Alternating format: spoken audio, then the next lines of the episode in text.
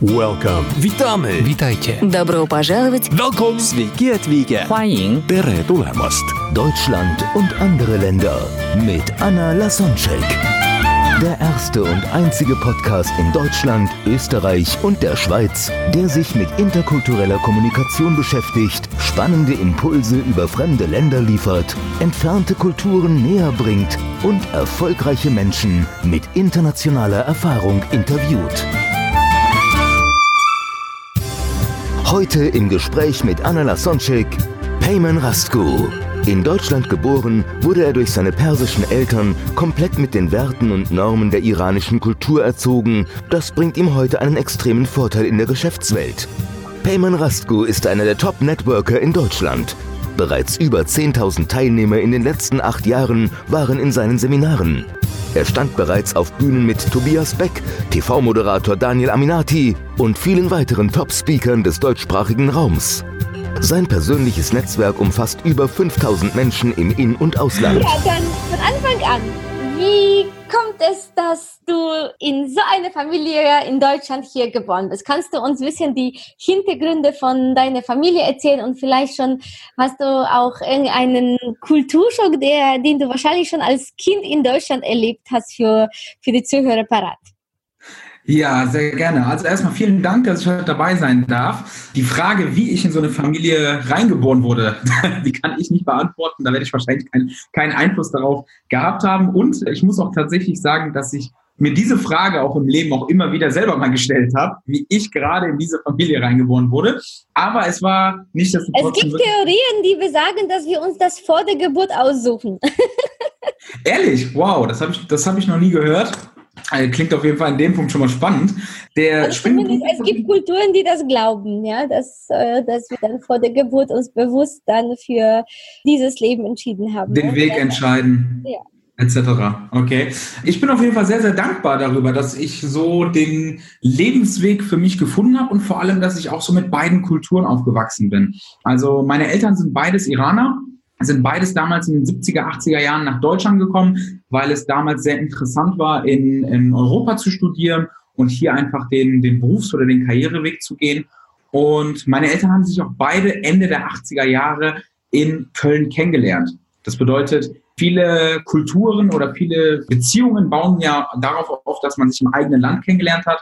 Bei meinen Eltern war es eher anders. Sie haben sich beide hier in Deutschland erst kennengelernt und dann für sich entschieden, den gemeinsamen Weg zu gehen.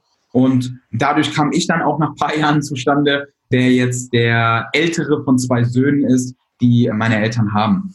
Und für, wie ich schon gesagt habe, für mich war das Du hast gesagt, die haben sich Iran kennengelernt und wir haben vorher so über Persien gesprochen. Das ist vielleicht für einige noch verwirrend. Iran und Persien, für die Zuhörer, die nicht wissen, dass das gleich ist, kannst du dazu was sagen? Ja, das ist recht witzig immer wieder. Ne? Das ist recht lustig, wenn ich irgendwo neue Menschen kennenlerne und die dann sehen, okay, der Kerl, der hat schwarze Haare und einen schwarzen Vollbart. Das bedeutet, der sieht jetzt nicht so klassisch deutsch aus oder klassisch europäisch aus. Und dann wird mal gern gefragt, wo kommst du denn so her? Wenn ich dann sage, ich bin Perser, dann wird gern mal gefragt, wie Persien, gibt's das noch? Oder ich habe auch schon oft gehört, ach Persien, das liegt doch irgendwo in der Nähe vom Iran. Und da muss ich immer direkt einhaken, dass ich sage, nee, es ist sogar dasselbe. Das bedeutet, der Iran ist letztendlich seit, ich würde sagen, seit ungefähr 40 Jahren hat er jetzt die offizielle Bezeichnung als Iran und vorher war es letztendlich als Königreich Persien bekannt. Und dadurch ergibt sich halt diese, dieser Unterschied der Bezeichnung. Aber im Großen und Ganzen ist es dasselbe Land, dasselbe Volk und immer noch dieselben Grenzen. Da hat sich eigentlich nicht viel in den letzten paar Jahrhunderten verändert. Okay, das heißt, deine Eltern gleich und gleich gesellen sich gern. Die haben sich hier in Köln gefunden. In Genau. der Stadt des Flirtens, aber nicht bei Karneval. Genau. Klappt Und- dann Karneval auch immer ganz gut. Und was, Genau, woran kannst du dich noch aus deiner Kindheit erinnern, dass du dann besonders persisch erzogen worden bist? Hast du dich da schon ein bisschen anders im Vergleich zu den typisch deutsch-deutschen Kindern gefühlt? Hast du da irgendwie Kulturschock erlebt? Was sind deine ersten Erinnerungen, was so den Unterschied deutsche-persische Kultur erlebt? Da habe ich auf jeden Fall eine ganze Menge erlebt. Also, wie ich schon eben gesagt habe, es, es macht mich wirklich sehr glücklich, dass ich mit beiden Kulturen letztendlich aufgewachsen bin. Also in Köln geboren und dementsprechend in Köln noch aufgewachsen und beide Kulturen wirklich von der, von der Geburt, von der Kindheit an sehr, sehr intensiv erlebt. Der spannende Punkt ist aber, dass bei uns das Thema Schule ganz anders wahrgenommen wird.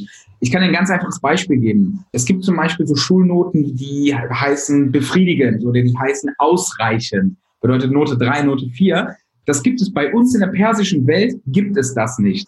Also ich habe das selber bei meinen Eltern erlebt und ich habe das auch bei anderen persischen Freunden, die ich hatte, hatte ich das erlebt. Es gibt die Note 1 und es gibt die Note 2. Die kann man so als akzeptiert ausdrücken.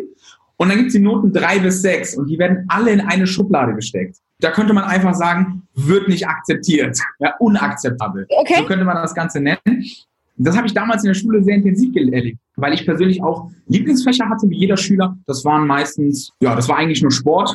Das war das Einzige, was mir Spaß gemacht hat. Und dann gab es dann noch andere Fächer, wo es um, um Gedichte, um Analysen ging. Und das war jetzt nicht so meine Welt. Und da habe ich mich meistens dann irgendwie auf eine 3 oder auf eine 4 hochgekämpft. Und wenn man dann nach Hause kam und dann das Zeugnis gezeigt hat, dann wurde auch von meinen Eltern oder gerade auch von meiner Mutter, die hat dann selten mit dem Finger auf die Noten gezeigt, wo die 1 und 2 stand, weil das war für sie schon akzeptabel. Nee, sie hat dann eher mit dem Finger auf die Noten gezeigt oder auf die Fächer gezeigt, wo dann eine 3 oder eine 4 stand und was dann insgesamt absolut inakzeptabel war, wo dann wirklich auch zu Hause ein Riesenaufbruch entstand, die Familie ist angekratzt weil wie kann der Sohnemann nicht überall eins und zwei haben? Also das war auf jeden Fall ganz spannend. Das ist, glaube ich, eine Gemeinsamkeit mit der deutschen Kultur, wenn man einen Aufsatz schreibt und von 200 Wörtern 190 korrekt sind, dann werden aber nur die 10 rot angestrichen, die nicht korrekt waren. Absolut. Und Absolut. Da, also, da, kommt, da kommt auch, äh, würdest du sagen, dass die persische Erziehung dann noch strenger ist als die deutsche? Oder, oder wie, wie hast du eine Erklärung dazu? Ja, ja. Oder geht es ähm, tatsächlich um Gesicht wahren und Ehre?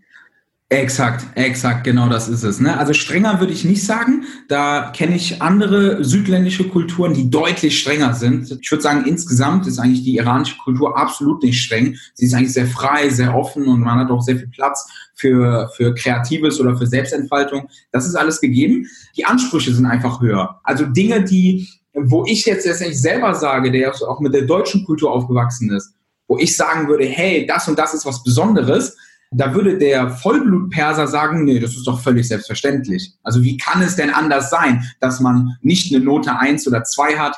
Oder was für mich auch maßgeblich war, wie kann es denn sein, dass man nicht nach dem Schulabschluss studiert? Also das ist auch ein ganz spannender Punkt in, in meinem Leben, dass durch meine Eltern schon vorgegeben war. Es war schon absolut selbstverständlich, dass der Sohnemann studieren wird. Also was ich ja. studiere, das, da hatte ich freie Auswahl. Ich hätte Pferdewissenschaft studieren können, obwohl ich nichts mit Pferden zu tun habe. Völlig egal. Fakt ist, der Sohnemann wird und muss studieren. Ich glaube, das kommt einfach dadurch, wie du schon sagst, ne, dass die Familienehre hochhalten. Am Ende des Tages hat es mir eigentlich nur so viel gebracht, dass mein Papa im Garten stand und dem Nachbar erzählt hat, hey, mein Sohn wird mal Akademiker, weil er jetzt seinen, seinen Uni-Abschluss abschließt. Aber heute, zu dem, wo ich heute beruflich stehe, hat eigentlich mein Studium im Großen und Ganzen keine große Wirkung gehabt. Okay, also tatsächlich eine Parallele zu Polen, da prozentuell studieren auch viel mehr Menschen, als das in Deutschland der Fall ist. In Deutschland haben wir noch diese duale Ausbildung, was wir in Polen nicht haben. Ich weiß nicht, wie das in Persien ist. Und vielleicht ist es deswegen auch üblich, weil zumindest Polen ist ärmer und dann einfach, um sich die Zukunft zu garantieren, hoffen die Eltern, dass das Studium dabei hilft. Und das ist naja, bei vielen einfach gang und gäbe und normaler als in Deutschland, wo dann, wo wir dann eher schon durch soziales System schon mehr Platz zur Selbstentfaltung haben und Studium dazu nicht unbedingt notwendig ist. Absolut, absolut. Ich, ich, mhm. ich denke, das hat einfach auch, wie du schon sagst, mit den Systemen vor Ort zu tun. Also in Deutschland kannst du eine tolle Karriere bei großen Unternehmen machen, wie Porsche, wie Bayer. Und da kannst du auch eine Karriere als Industriemechaniker machen. Machst eine Ausbildung, gehst dann genau in die Produktion und wirst irgendwann Führungskraft und hast dann auch Karriere gemacht. Solche Möglichkeiten gibt es im Iran nahezu kaum. Also es gibt da ein Schulsystem oder auch ein Bildungssystem. Entweder hast du studiert, dann fängst du direkt oben an als Führungskraft, auch wenn du absolut keine Erfahrung hast, das ist egal, du hast ja studiert. Oder du hast nicht studiert, dann fängst du halt dementsprechend unten an. Und ich würde sagen, die Chancen und die Wahrscheinlichkeiten, dass du im Iran von unten nach oben kommst, die sind eigentlich schon nahezu null. Also ohne dass du dieses Studium hast, dass du letztendlich auch Vitamin B hast und diesen Karriereweg auch durch die Uni beginnst, ist es eigentlich sehr, sehr schwer, da eine gewisse, eine gewisse Führungspersönlichkeit aufzubauen oder einfach einen gewissen Karriereweg aufzubauen. Genau. Mhm. Du hattest dann vorher die Ehre und Gesichtswahrung angesprochen. Jetzt sagst du Vitamin B. So wie ich das so erlebe, ist die Bedeutung von Beziehungen viel größer im Iran. Hast du da irgendwie auch Geschichten oder so, dass, dass äh, wir den Zuhörern das näher bringen? Weil das sagt sich leicht und dann nicken die meisten, ja, ja, ja, klar, Südländer, da geht's über Beziehungen viel mehr. Aber vielleicht hast du ein paar Beispiele oder Stories, sodass äh, dass wir da dazu ein Bild haben können, das mehr nachvollziehen können. Was ist dann in Iran wichtig? Sehr gerne, sehr gerne. Also ich habe da vielleicht ein passendes Beispiel. Wir haben in, in, in Deutschland insgesamt in den letzten Jahren ist sehr, sehr stark dieses Thema Networking-Partys in den Vordergrund gekommen. Dass es Netzwerkveranstaltungen gibt, dass Menschen ganz gezielt und ganz bewusst zu einem Platz, zu, in eine Bar oder in einen Club kommen, um sich gegenseitig kennenzulernen und zu vernetzen. Sowas, muss ich ehrlich sagen, braucht man in, in, in Ländern wie im Iran oder in der Türkei, braucht man sowas nicht, weil da ist es durch die Kultur einfach schon völlig selbstverständlich.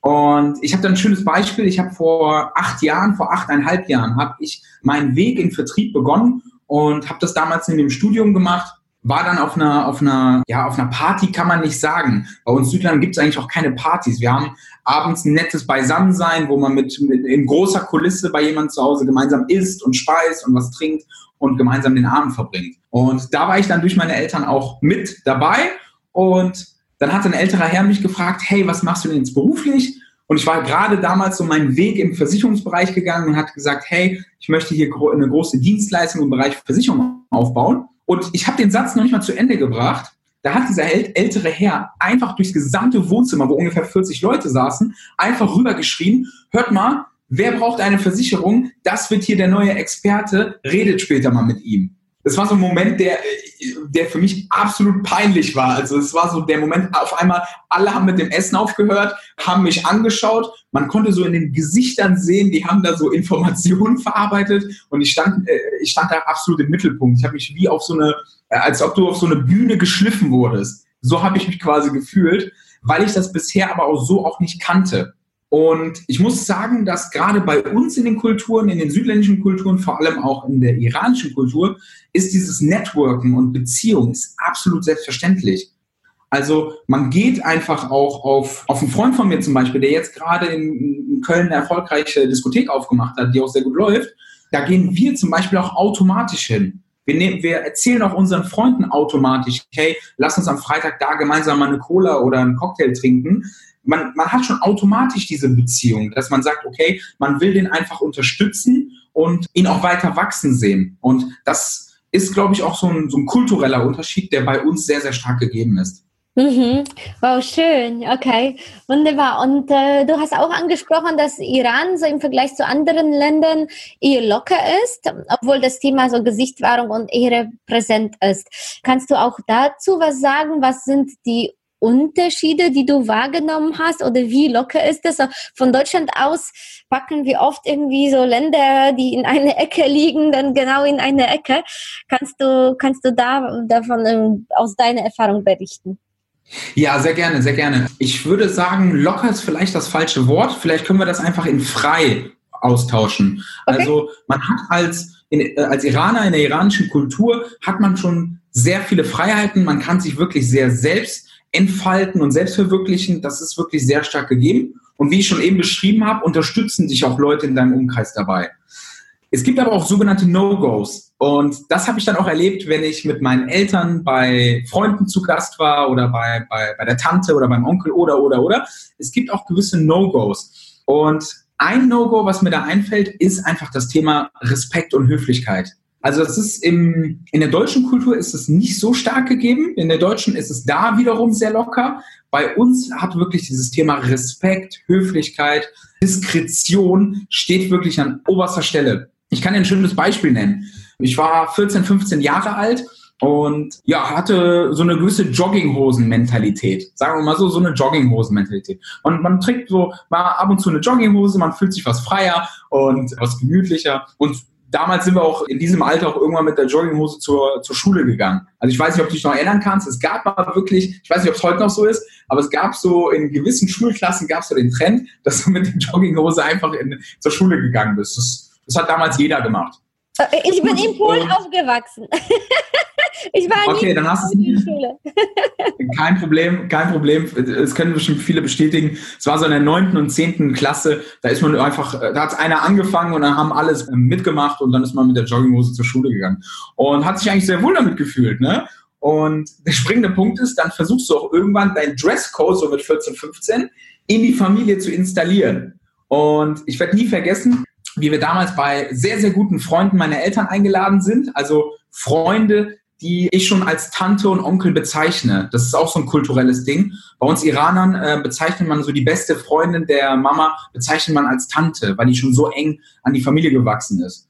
Ja, und dann sind wir halt zu dieser besagten Tante und zu diesem besagten, besagten Onkel zu Gast gewesen und haben uns dann an der, an, der, an der Tür bei uns zu Hause getroffen, um mit dem Auto gemeinsam rüberzufahren. Und ich kam dann einfach mit der Jogginghose runter. Und ich werde nie vergessen, wie meine Mutter damals auch wirklich völlig außer sich gebrochen ist und ausgerastet ist und hat gesagt, wie kannst du nur, wie kann man denn so rumlaufen? Du kannst gerne den ganzen Tag so rumlaufen, aber wenn wir jetzt bei anderen Leuten zu Besuch sind, dann läufst du jetzt hoch, holst dir die Jeans, holst dir ein passendes Hemd und du guckst, dass deine Schuhe sauber sind. Also das ist so ein, so ein Paradebeispiel dafür, dass selbst wenn man zu engsten Freunden, mit denen man absolut vertraut ist, selbst wenn man bei denen zu Besuch ist, gibt es immer noch so eine gewisse Etikette. Und das hat alles so mit dem Thema Respekt, mit dem Thema Höflichkeit zu tun. Es ist sehr, sehr vornehm. Alles ist sehr, sehr höflich, sehr vornehm. Auch wenn man wirklich zu, bei den besten Freunden zu Gast ist, mit denen man wirklich schon durch äh, dick und dünn gegangen ist. Ja, also äh, Thema Kleidung, das sind, da ist Deutschland, glaube ich, ein der extremsten Länder, wo Kleidung so wenig Bedeutung spielt. Mhm. Nicht so wichtig. Genau. Also wenn, wenn, wir uns Frauen angucken, ich weiß nicht, ob das Thema Emanzipation ist, dass Frauen eher im Businessleben sich durch Kleidung auch sehr an die Männer anpassen wollen. Das heißt eher ja Anzüge und eher locker, wo dann, wo dann in Osteuropa auch und, und nehmen wir auch Italien, das ist viel körperbetonter. Das sind die Werte in Deutschland eher anders, wo, wo eine, eine Frau in Polen eher zuerst mal in ja, in sich selbst, ins Aussehen, also in Kleidung investiert, dann würde die deutsche Frau zuerst mal die, die Welt rumreisen. Ja? Vielleicht eine polnische Frau mit 25, die war noch nie irgendwie außerhalb von Europa, vielleicht gerade so in benachbarten Ländern, aber die hat auf jeden Fall top auszusehen. Und die deutsche Frau, die kauft sich eher ein Auto oder eine Weltreise, als irgendwie jede vier Wochen bei Kosmetikerin äh, oder Friseurin oder, oder was auch immer zu sitzen. Morgen geht's weiter im Gespräch mit Payman Rasko.